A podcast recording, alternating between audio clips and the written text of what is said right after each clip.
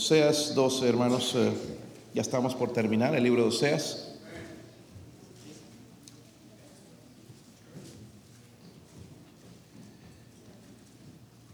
Es bueno ser salvo, ¿verdad, hermanos? Amén, hermanos. Es bueno hacerse rico, ¿verdad, hermanos? Ser millonario y ganar, ganar 40 a la hora. Es bueno ser salvo, ¿verdad, hermanos? Ojalá que sí sea, hermanos. Si, no es salvo, entregues a Cristo hoy y vas a ver lo que es. Eh, Oseas 12, del 1 al 14, hermano, no es largo, vamos a leerlo. Si el Señor permite, vamos a terminar eh, pronto este estudio y aplicándolo a nuestros días en la necesidad que tenemos hoy. Versículo 1 dice así, Efraín se apacienta de viento y sigue al solano, mentira y destrucción aumenta continuamente, porque hicieron pacto con los asirios y el aceite se lleva a Egipto.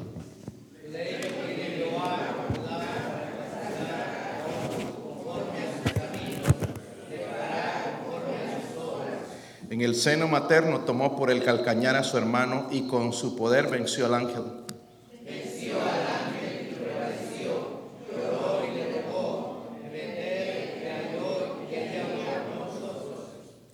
Mas Jehová es Dios de los ejércitos, Jehová es su nombre.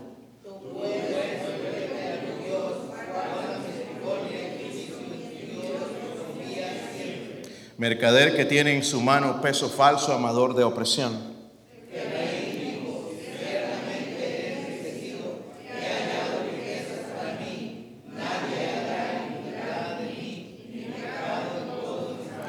Pero yo soy Jehová tu Dios desde la tierra de Egipto. Aún te haré morar en tiendas como en los días de, la de fiesta.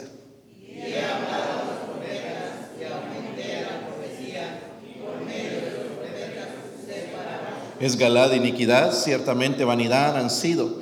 En, en Gilgal sacrificaron bueyes y sus altares como montones en los surcos del campo.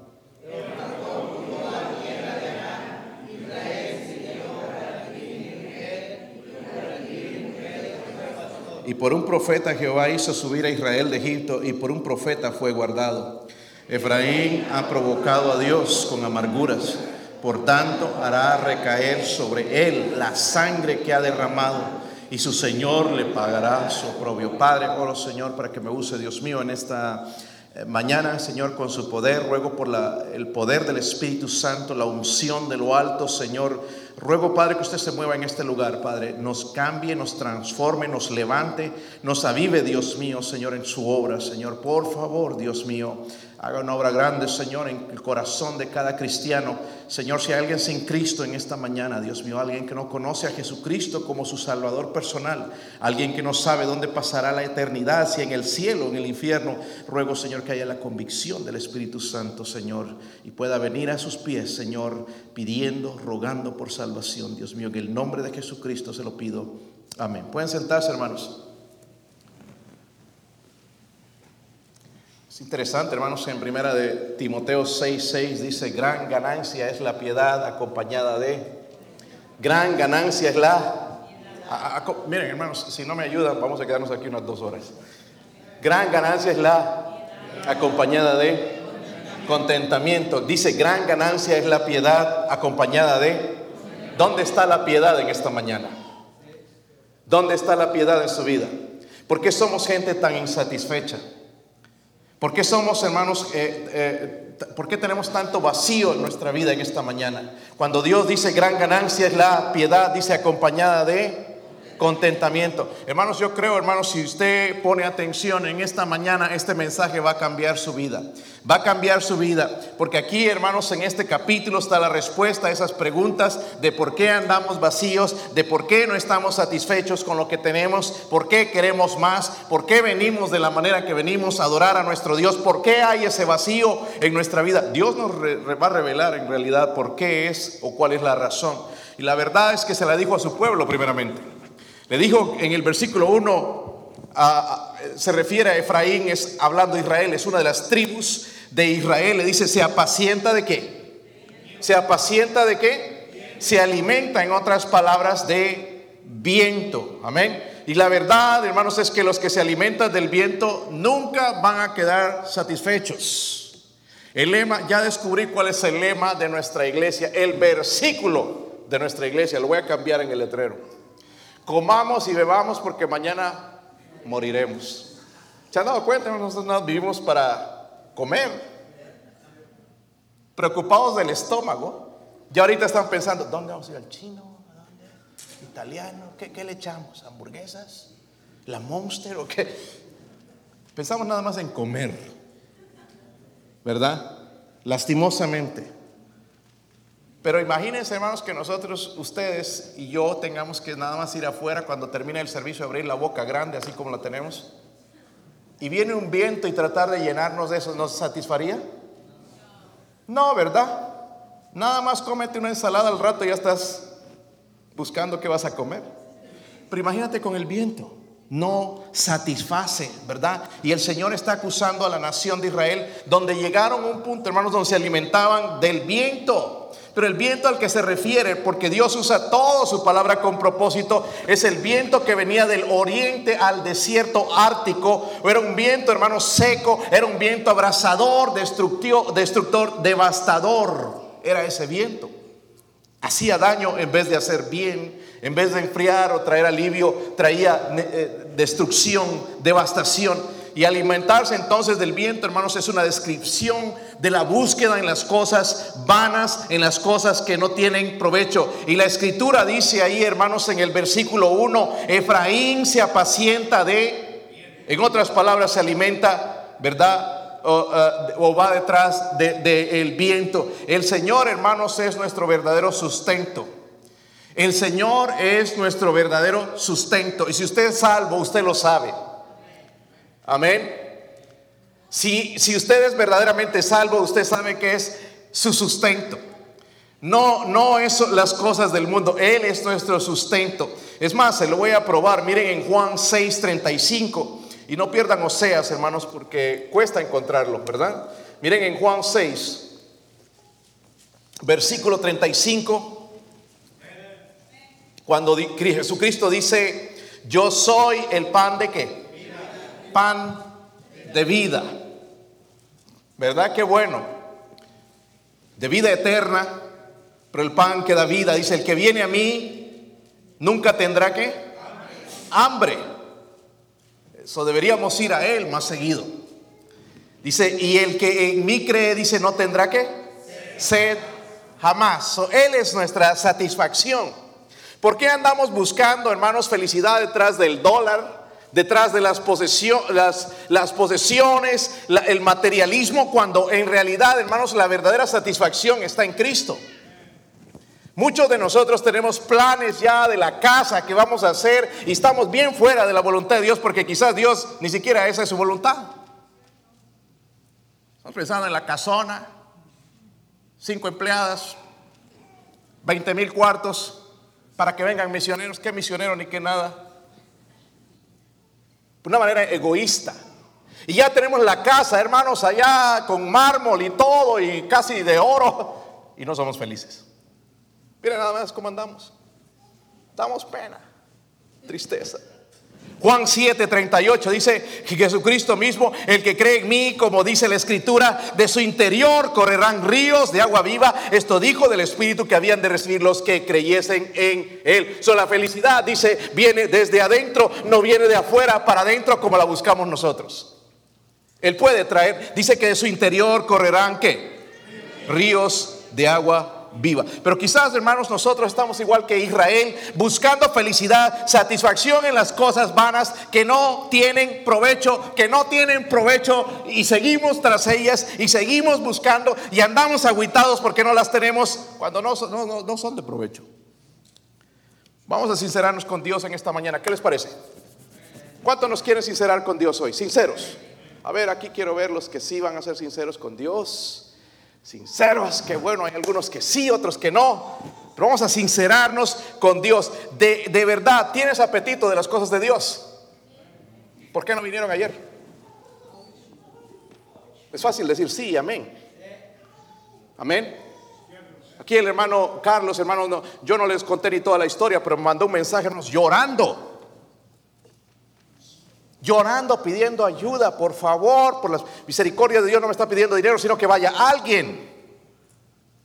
Hay algunos hermanos aquí que piensan, dicen, voy cuando vaya a mi país voy a hacer esto y voy a hacer otro. No, eso es mentira.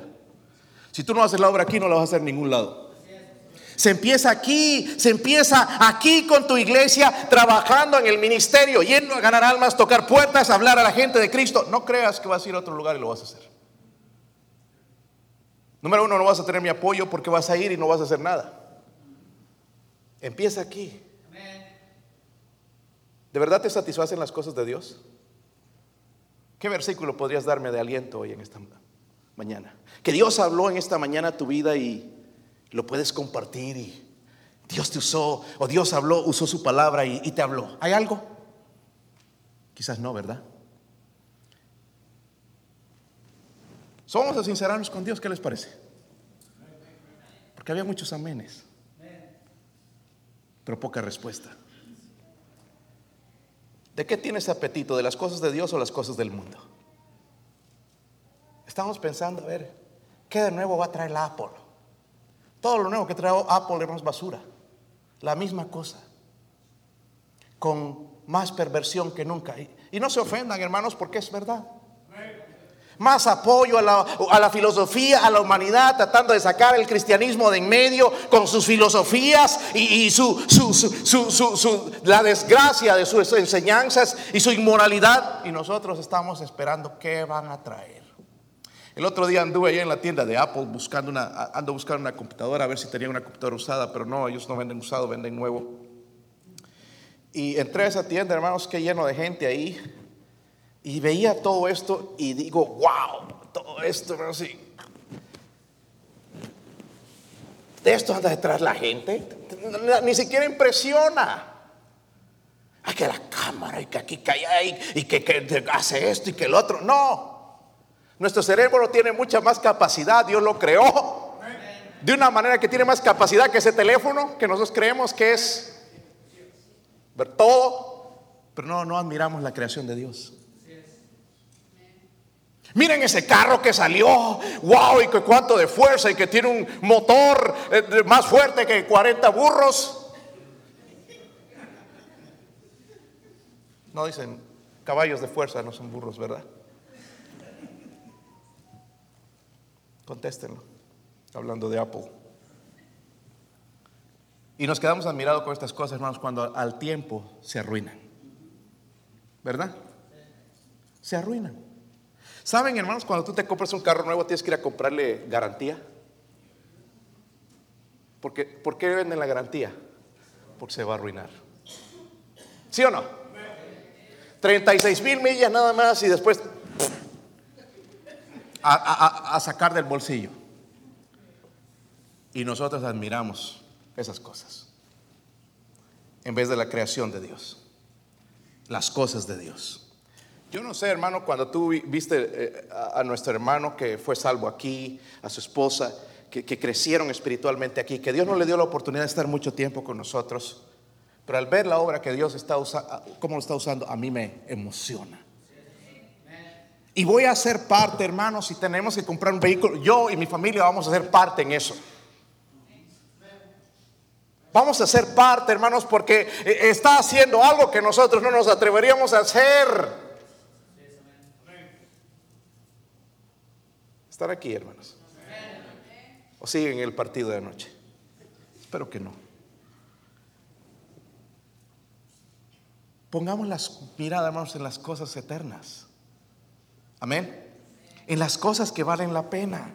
Si, hermanos, si nos estamos alimentando del mundo, del viento, de las cosas del mundo, queremos más de Él. Pero si nos alimentamos más de Cristo también, vamos a, eh, vamos a desear más de Él cada día. Como necesito del Señor ir temprano en la mañana cuando nos despertamos, Señor, te alabo, te adoro, Señor. ¿Cómo necesito de ti en este día, mi Dios? Pero eso sí va a satisfacer. Miren, lo que, no sé si están en Juan todavía, pero el capítulo 6 de Juan es muy interesante. Dice en Juan 6, 26. ¿Lo tienen ahí, hermanos? Sí lo tienen. Respondió Jesús y les dijo, de cierto, de cierto os digo, que me buscáis, no porque habéis visto las señales, sino porque comisteis el pan y os... ¿Sabe Dios por la razón por Dios sabe la razón por la que venimos a la iglesia? ¿Verdad?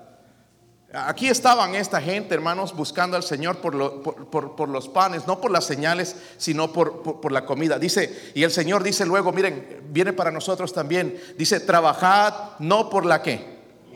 ¿Comida qué? Wow. Es interesante esto.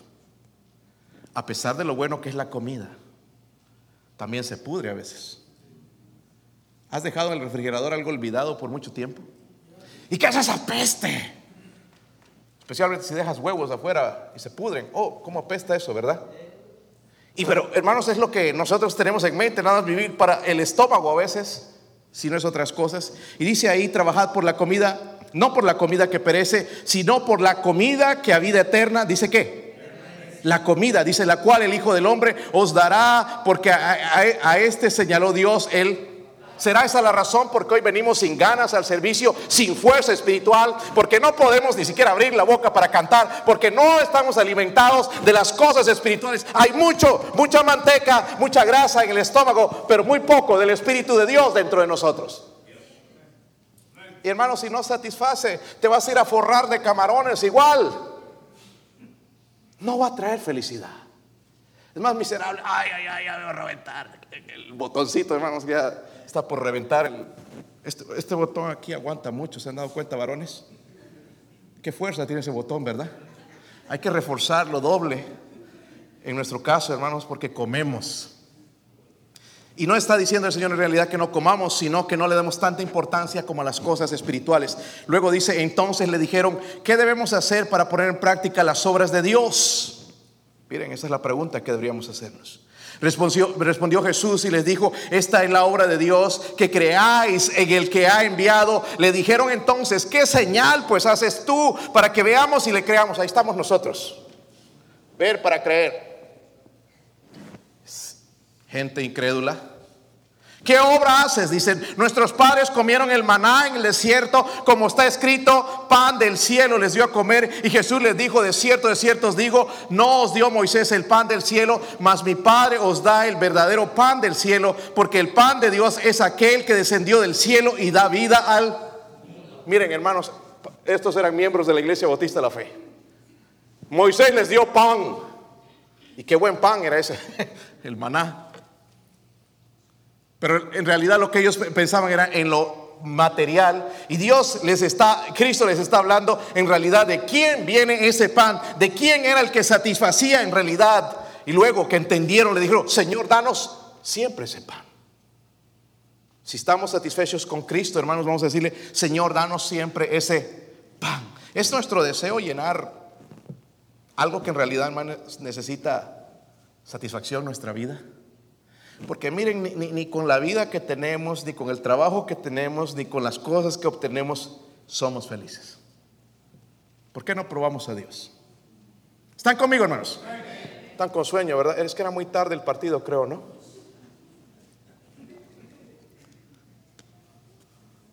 A propósito, hermanos, son cosas, sí, quizás son divertidas verlas de vez en cuando, pero no debería tomar el lugar de Dios. Yo no estoy en contra de los deportes, me gusta cuando puedo verlo. Ayer quería verlo, pero era muy tarde. Y dije, yo me tengo que levantar temprano. So escogí, pero nada más esta mañana ya lo vi el resultado. Un poco triste, ¿verdad, hermano? Vivo a México. Digo, vamos a cambiarla. Ellos dijeron, Señor, danos siempre ese pan. Ese es el pan que yo quiero. Ese es el pan que espero que mi familia, hermanos, desee. No las cosas del mundo, no carreras, no, no, no la, ambición del mundo, porque hermanos, eso no llena. Es un vacío igual en la vida. Igual puedes tener el éxito que quieres, pero el vacío queda si Dios no está arriba de todo. So, vamos a ver tres lecciones, hermanos, en ese capítulo 12 de Oseas. Mire en el versículo 1. Está en el capítulo 12. Oseas, capítulo 12. Algunos son como momias, no dicen nada. No sabe está vivo o muerto. Oseas 12, versículo 1. Dice, Efraín se apacienta de viento y sigue al solano. Mentira y destrucción aumenta continuamente porque hicieron pacto con los asirios y el aceite, dice, se lleva ¿dónde? A Egipto. Versículo 2, pleito tiene Jehová con Judá para para castigar a Jacob conforme a sus caminos, le pagará conforme a sus obras. En el seno materno tomó por el calcañar a su hermano y con poder venció al ángel. Venció al ángel y prevaleció y lloró y rogó. En Betel le halló y allí habló con nosotros. Mas Jehová es Dios de los ejércitos. Jehová es su nombre. Número uno hablando de Israel y aplicándolo a nosotros, vemos su visión errónea, su visión errónea, equivocada. Jehová, hermanos, es el nombre de Dios, ¿sabían?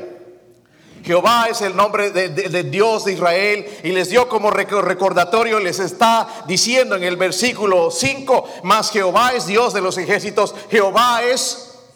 En la Biblia en inglés, en la King James, dice que Jehová es su, o el, el Señor es su recordatorio.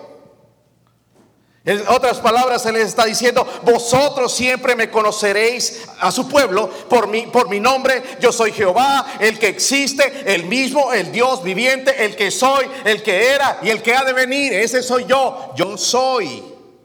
So, no necesitamos imágenes para recordarnos de Dios. Amén.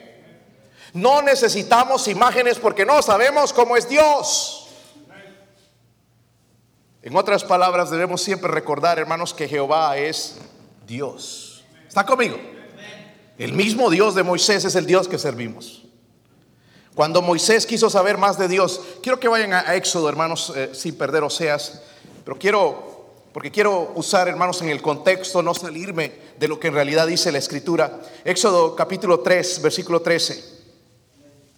Cuando Moisés quería saber más de Dios, porque Dios lo llamó y en su pueblo no sabía nada de Dios. ¿Y qué les voy a decir? ¿Quién me está llamando? ¿Quién me está pidiendo que haga esta obra? Éxodo 3, versículo 13. ¿Están ahí? Miren la parte donde dice, he aquí que llego yo a los hijos de Israel y les digo, el Dios de vuestros padres me ha enviado a vosotros. Si ellos me preguntaren cuál es su nombre, ¿qué le responderé? Si nos hacen esa pregunta a nosotros, ¿qué le responderíamos a la gente? Ahora Dios le va a ayudar y le contesta en el versículo 14. Miren el versículo 14 donde dice, yo soy el que. ¿Están conmigo, hermanos? Yo soy el que. Yo soy el que soy. Diles, yo soy. Eso es lo que significa Jehová. Yo soy. Y dijo, así dirás a los hijos de Israel, yo soy, ¿me qué? Me envió a vosotros. En otras palabras, Dios le está diciendo a su pueblo, recuérdenme como el gran yo soy. Amén. El gran yo soy. Es interesante, hermanos, lo que dijo Jesucristo. Váyase a Juan y quiero enseñarle esto para que sepa defenderse un poquito de los falsos testigos de Jehová, que ellos dicen que Jesucristo no es Jehová. Pero miren lo que Jesucristo dijo en Juan 8:24. ¿Lo tienen, hermanos?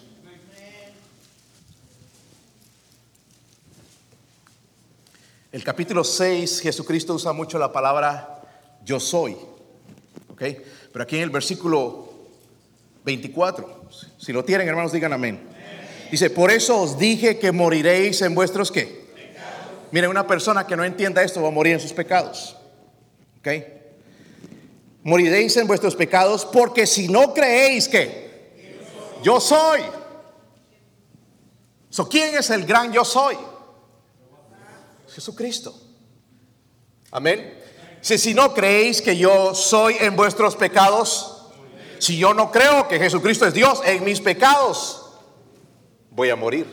El recordatorio que le está dando a su pueblo entonces, yo soy el Dios de ahora, no soy un Dios muerto, soy el que vive y el que ha de vivir por toda la eternidad. Ahora volviendo a Oseas, versículo 2 al 4, porque hay una pregunta ahí hermanos, eh, leer este libro es un poco complicado en realidad si tú no lo estudias.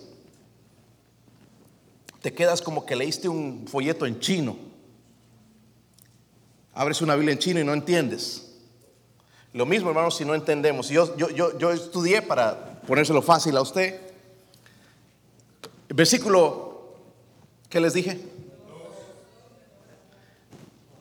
pleito tiene Jehová con Judá para castigar a quién?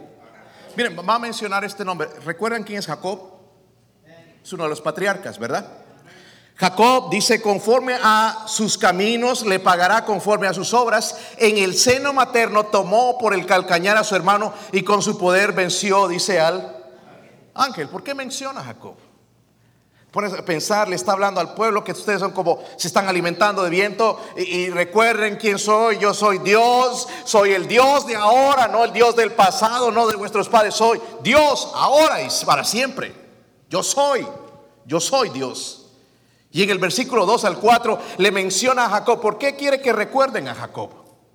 Hermanos, número uno, porque Jacob esperaba las bendiciones espirituales. No esperaba. Miren, su hermano Esaú era el tipo del carnal, ¿verdad? Se vio el chile colorado y dame de comer eso y le vendió la primogenitura. ¿Se recuerdan eso? Y, pero, pero no, él buscaba las cosas espirituales, buscaba las bendiciones, el, el poder ser bendecido por Dios, el que la mano de Dios esté en mi vida y cómo Dios lo usó después. Cambió su nombre de Jacob, que era el engañador, a nombre de Israel. Y ahora vemos el nombre de Israel en la nación también de Israel. Pero vemos, hermanos, porque menciona aquí, dice que en el seno materno tomó por el calcañar a su... ¿Quién era su hermano gemelo? Esaú. Esaú fue el primogénito. Pero él estaba luchando en el vientre de su madre por ser el primero. Algunos dicen, algunos científicos hermanos, que el carácter de un hombre se, desarrolla en el vientre de la madre. Por eso es que el hombre quiere ser hombre, ¿verdad? Pero él, él, él quería ser el primero. Y entonces, como no podía ser el primero, agarró, dice, el calcañar de su hermano Esaú y salió, hermanos, agarrado del calcañar. Luchó, hermanos, desde el mismo vientre de su madre. ¿Por qué? Por ser el primero, la primogenitura, que era una bendición espiritual. Hoy no lo entendemos, pero en los tiempos bíblicos era una bendición ser el primogénito. Número 3, de adulto, miren, versículo 4 dice, venció al ángel y prevaleció, lloró y le rogó en Betel, le halló y, y dice, allí habló, dice con nosotros, o de adulto, luchó toda la noche con Dios. Ahora quiero que vayamos al, a, a, donde está la historia. Váyase a Génesis si usted puede, si no ponga atención. Génesis 32 es el primer libro de la Biblia, versículo 24. Qué bueno es tener la Biblia, ¿verdad, hermanos? Qué bueno es leerla todos los días, ¿verdad, hermanos? Qué bueno es predicarla. Ya no hay amenes ahí. Versículo 24. ¿Están ahí? Dice, así se quedó Jacob que solo. Hay unos momentos, hermanos, donde un hombre, una mujer tiene que llegar a este punto de estar solo con Dios, hablar con Dios. Y le llegó a Jacob. Pero Jacob nada más no se quedó ahí en la oración, Señor, que me vaya bien, prospere mis, mis hijos. Que cuando llegue allá, Señor, me tenga una casa preparada y toda la... No. Luchó con el varón hasta qué? Rayaba qué? Toda la noche. Dice cuando el varón vio que no podía con él, tocó en el sitio del encaje su muslo y se descoyuntó el muslo de Jacob mientras con él luchaba y dijo, déjame porque raya el alba y Jacob le respondió, no te dejaré si no me qué. ¿Sabe quién era ese varón? Es Jesucristo. Pero entonces le, Jacob le ganó, no está hablando en el sentido de que le ganó luchando. Porque aquí en Oseas nos dice algo que no está en Génesis. Dice que le ganó a través de la humillación. El versículo 4 dice, venció al ángel y prevaleció. ¿Cómo? Versículo, versículo 4 en Oseas. Lloró y qué? ¿Se ha dado cuenta cómo vamos a Dios nosotros? Orgullosos. Señor, no soy digno de pasar por esta vida. Soy bueno. No hay otro en la iglesia como yo. Ganador de almas, te predico a medio mundo, vivo para Dios, doy mi diezmo de vez en cuando. Pero Jacob no fue así. Se humilló y fue delante de... Hermanos, ¿cuántas cosas tenemos que humillarnos? Nuestro cochino orgullo. ¿Verdad? Hay hermanitos aquí que no se hablan por orgullo. ¿Sabían eso, hermanos? No se pueden ver ni en pintura. Si ven pintura, una foto, la ponen allá en las esquinas para espantar cucarachas.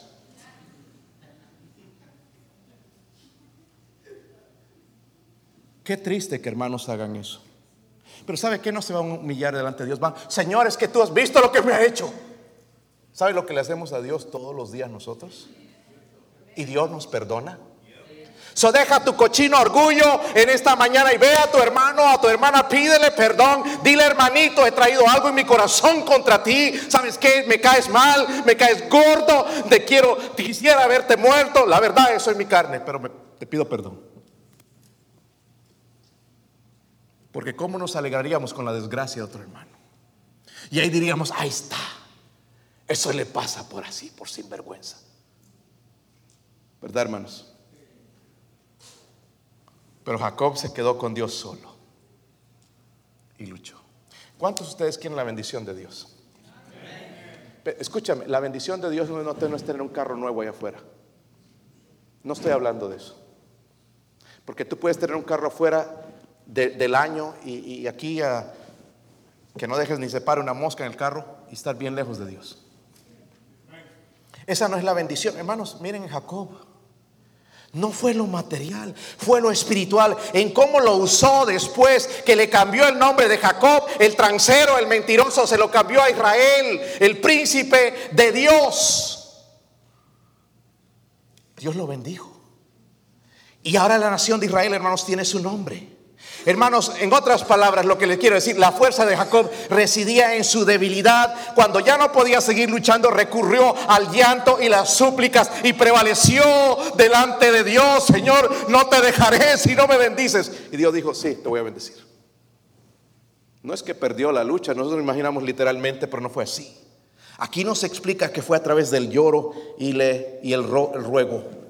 ¿Cuánto necesitamos ir rogar a Dios, ¿Cuántos tienen hijos rebeldes? No, no, no levante sus manos. Rebeldes, perdón. Pero ni siquiera oramos. Ay, pastor, ore por mis hijos. Sí, lloro por ellos.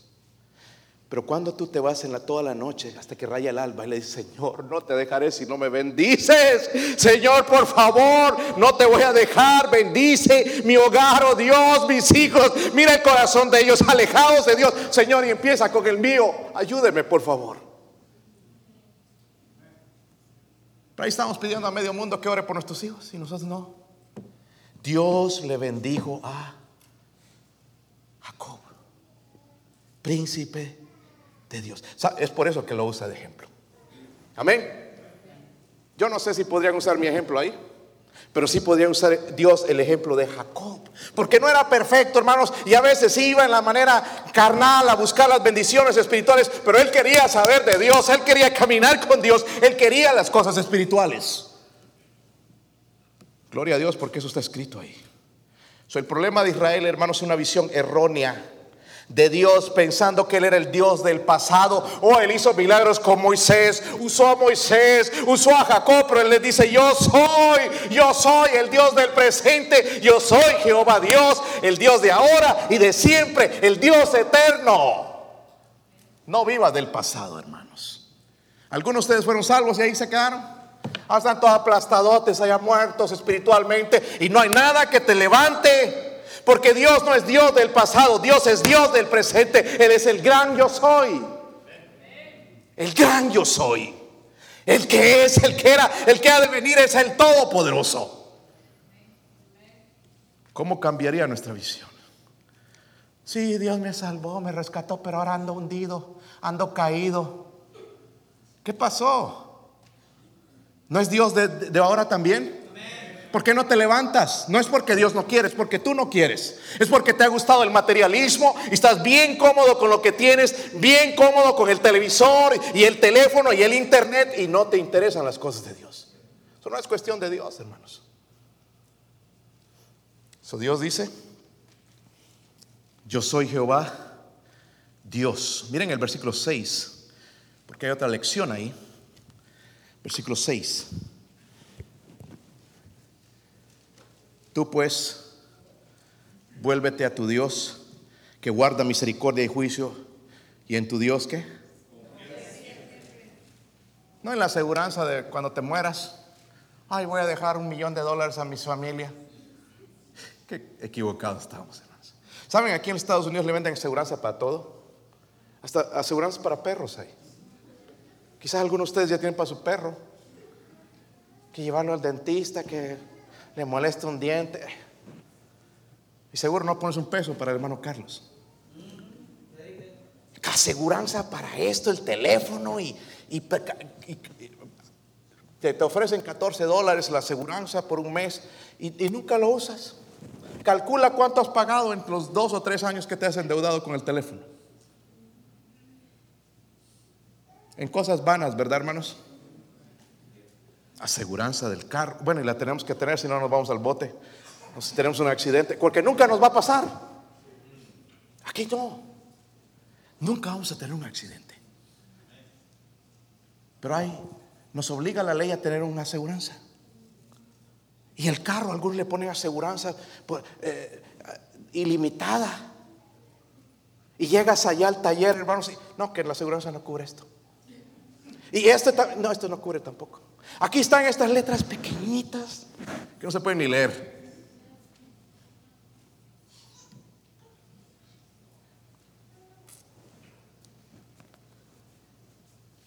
Vivimos para lo que no vale la pena.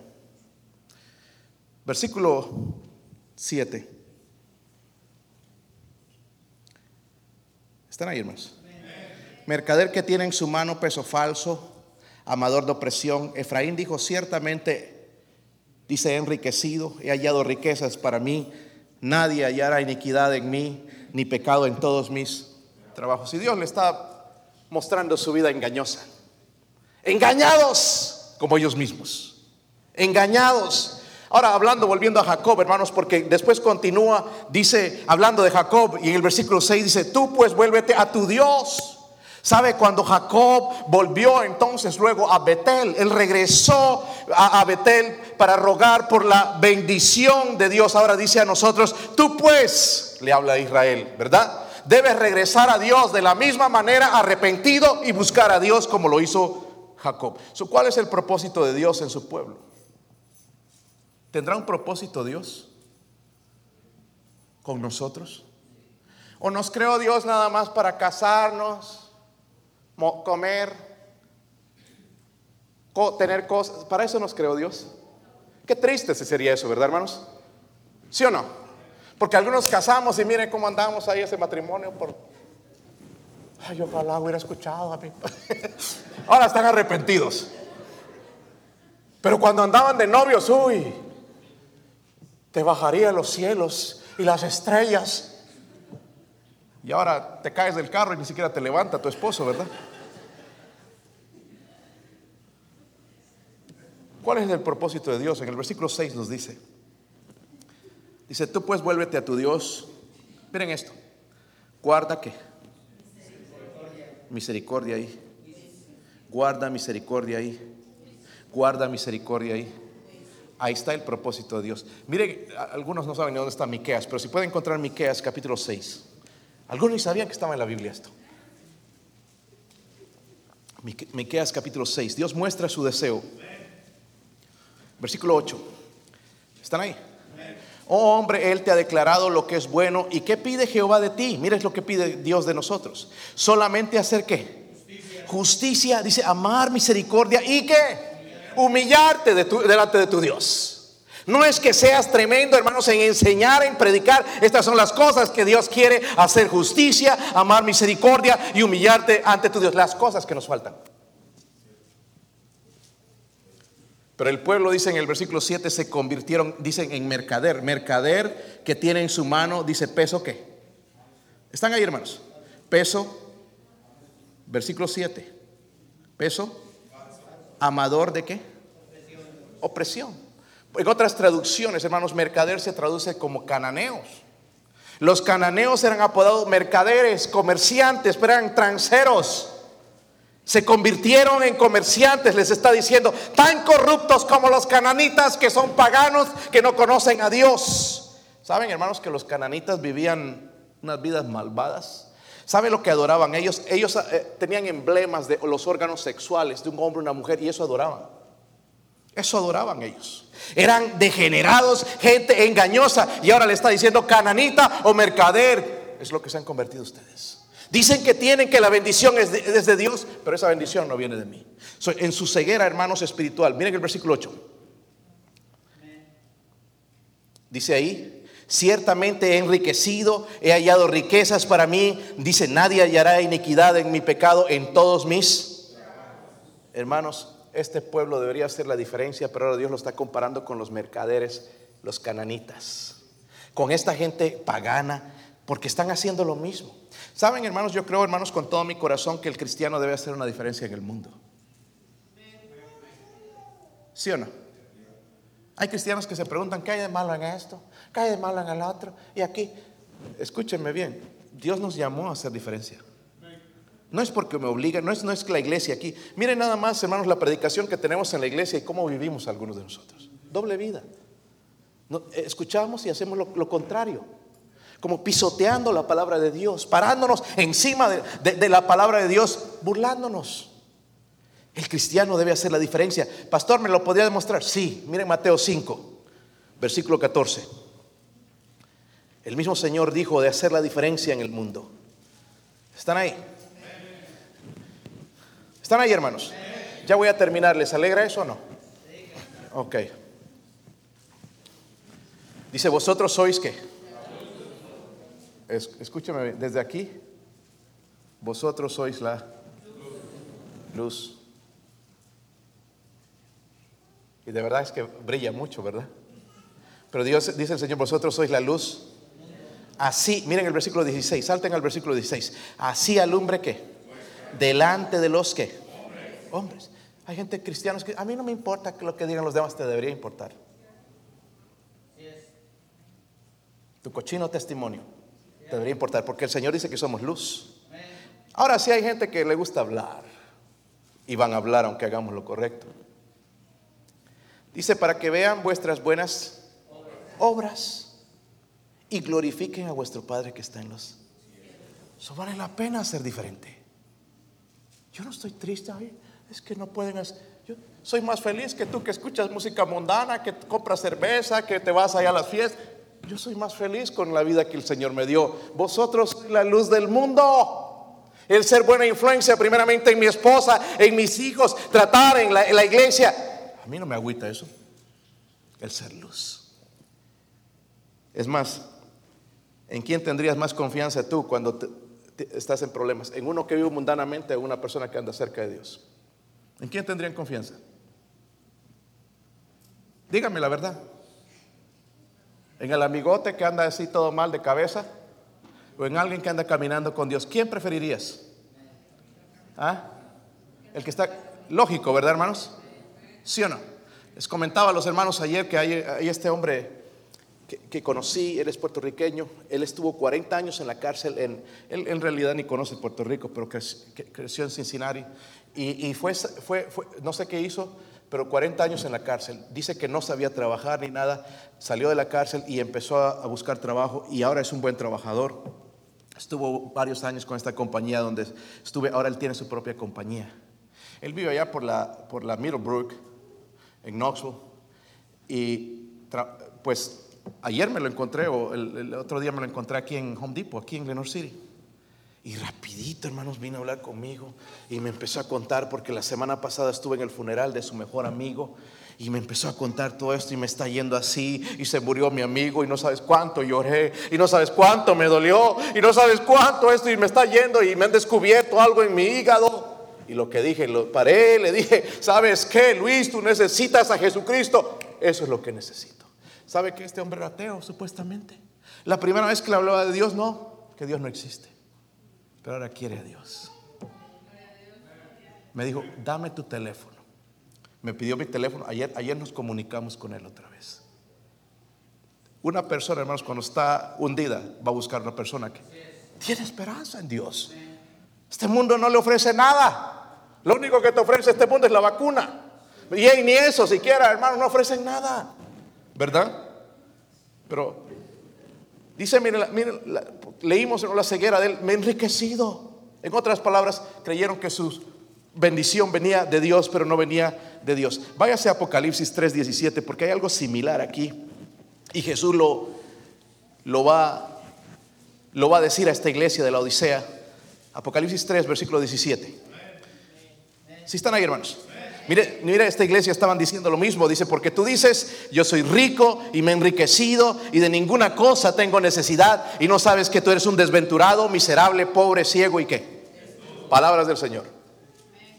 Yo no me inventé eso. ¿Lo leyeron en su Biblia? Tú dices que estás bien con Dios. Tú dices que el que está bien, vienes a la iglesia, estás bien con Dios, pero miren, la verdad, te voy a decir la verdad. Te va a doler un poquito, pero no sabes que tú eres un desventurado, es un miserable, pobre, ciego y desnudo. Ay, pastor, ando bien vestido, ropa de mol.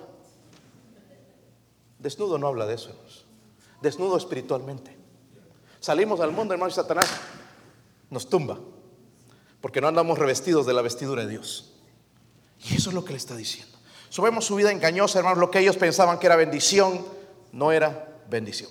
Y sabe que, hermanos, aquí nosotros en América, lo que hacemos, ya empezamos a tener un poquito de cosas, decimos que Dios me ha bendecido.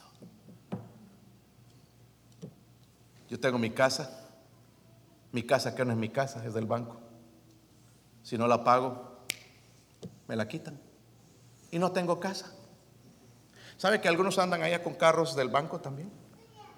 Pero llegan al parking tocan la bocina, todo, tocan la alarma para que vean que hay un carro allá bonito. Pero no es de ellos. Si se les acaba el trabajo, si se, algo les pasa, se los quita el banco. Bicicleta.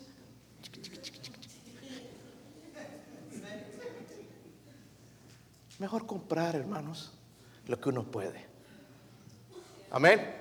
Aquí no estamos para impresionar a los hermanos, impresionar. Deberíamos impresionar a Dios. Preocupados de nuestra relación con Dios. Algunos pensamos que en las cosas materiales, espérate que llegue allá en el Mercedes-Benz. En realidad aquí creo que a nadie le importa. Porque los hermanos, ah, ¿cuánto deberá el banco? Lo primero que viene a la mente. ¿Sí o no? Debe estar hasta aquí. Por eso ya no viene a la iglesia. Por eso mandó a trabajar a la esposa. Y a todo el mundo en la casa. Porque tiene cuentas. Escuché un amén por allá. Alan.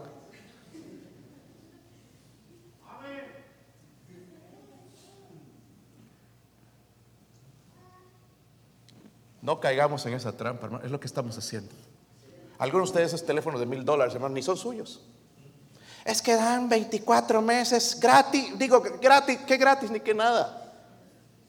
Medio mensos somos, hermanos, todavía que no entendemos que le aumentaron 20, 30 dólares, 40 algunos al mes. Y podemos pagar 180, hermanos, 180, 190 dólares en celulares y no podemos dar 10 dólares al mes para un misionero. Algo está mal, hermanos. Estamos cayendo en la misma trampa del mundo. Y decimos que somos bendecidos por Dios. ¿Sí o no? Mira la ropa que andas de mall, pero la tarjeta, 5 mil, 6 mil, 7 mil dólares, ¿qué tienes que pagar? déjame decirte, eso no es tuyo.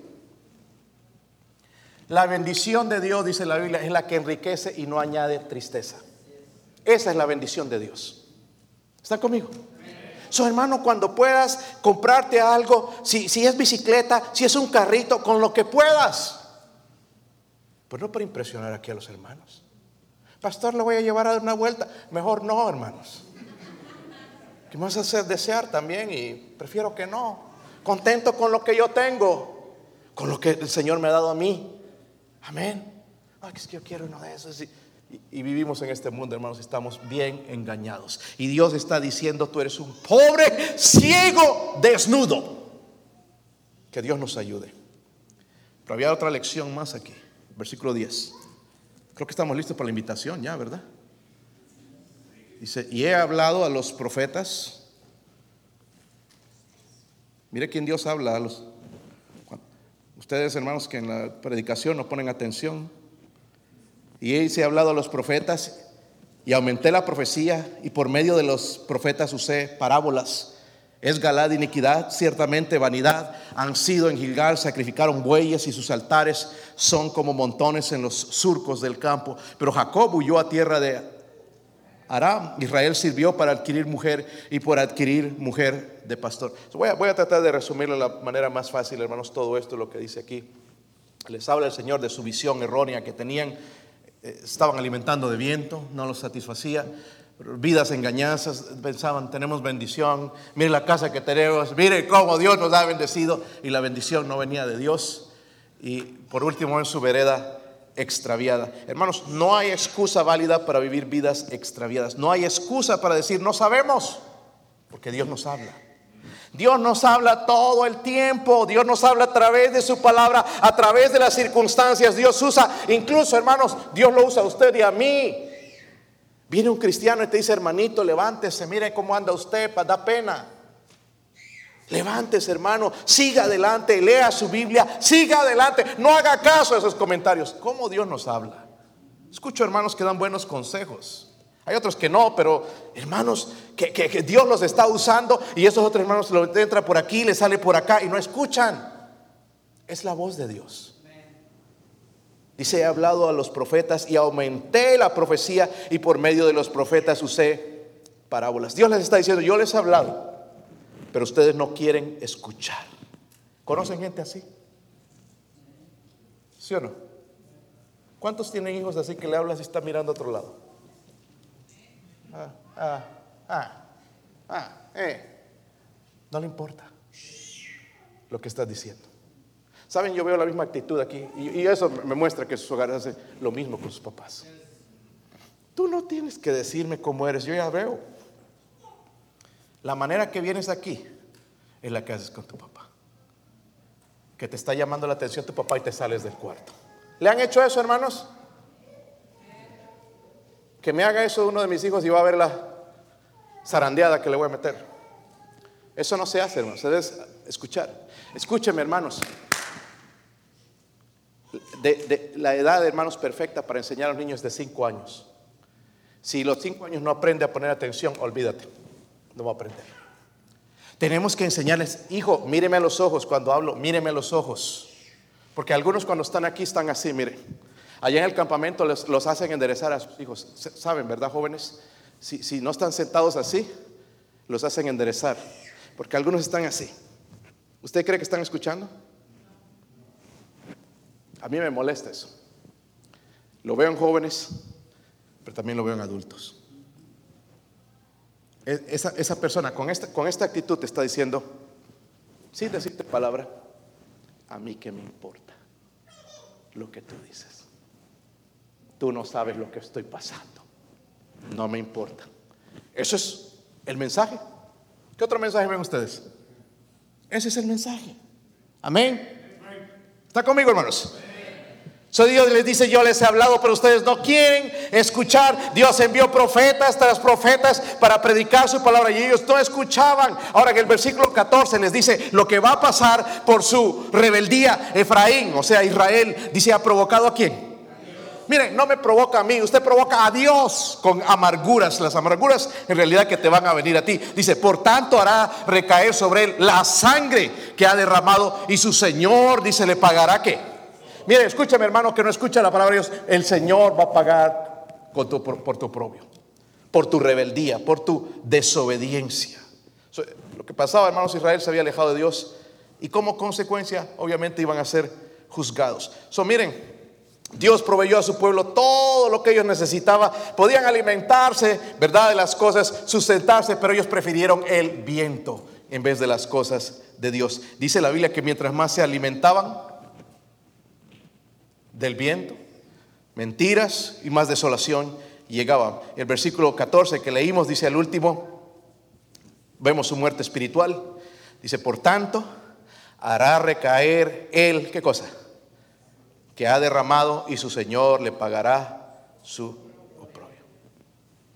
Para mí, hermanos, lo más triste ver, no, no, es, no es un inconverso. El inconverso tiene esperanza. Es un cristiano caído de la gracia de Dios. No que, que perdió su salvación, pero un cristiano que anda mal. Qué triste es verlo, ¿verdad? Anda ahí.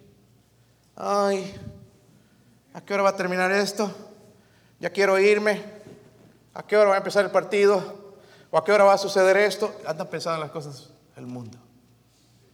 Qué triste ver un cristiano así sin fuego por Dios. Cuando Dios dice, yo soy Jehová, tu Dios, recuerda, no soy el Dios del pasado, el que nada más te salvó, te rescaté del infierno. Yo soy Dios del pasado, del presente, del futuro. Yo soy el Todopoderoso. Yo soy Jehová de los ejércitos. Yo avivo tu corazón. Yo soy Dios. Yo te puedo sustentar. Yo soy el pan de vida, el agua de vida. Yo soy Dios. Pongámonos de pie, hermanos, en el versículo 6. Si alguien va a tocar en la invitación, mira el versículo 6. Dios nos dice hoy, dijimos que nos íbamos a sincerar. ¿Cuántos Dios les habló hasta ahora? A ver, quiero ver sus manos. Sinceramente, si Dios te habló. ¿Ok? Ok, vamos a sincerarnos con Dios. Versículo 6, ¿están ahí? Tú pues, mira la invitación de Dios a usted y a mí. Tú pues vuélvete qué? A tu Dios. Algunos de ustedes están alejados. Esta mañana es la oportunidad de acercarse. Tú pues vuélvete a... Dígalo conmigo. Tú pues vuélvete a tu Dios. ¿Estaría dispuesto a volver a Dios esta mañana? Vamos a cerrar nuestros ojos. Vamos a inclinar nuestra cabeza. Nadie mirando.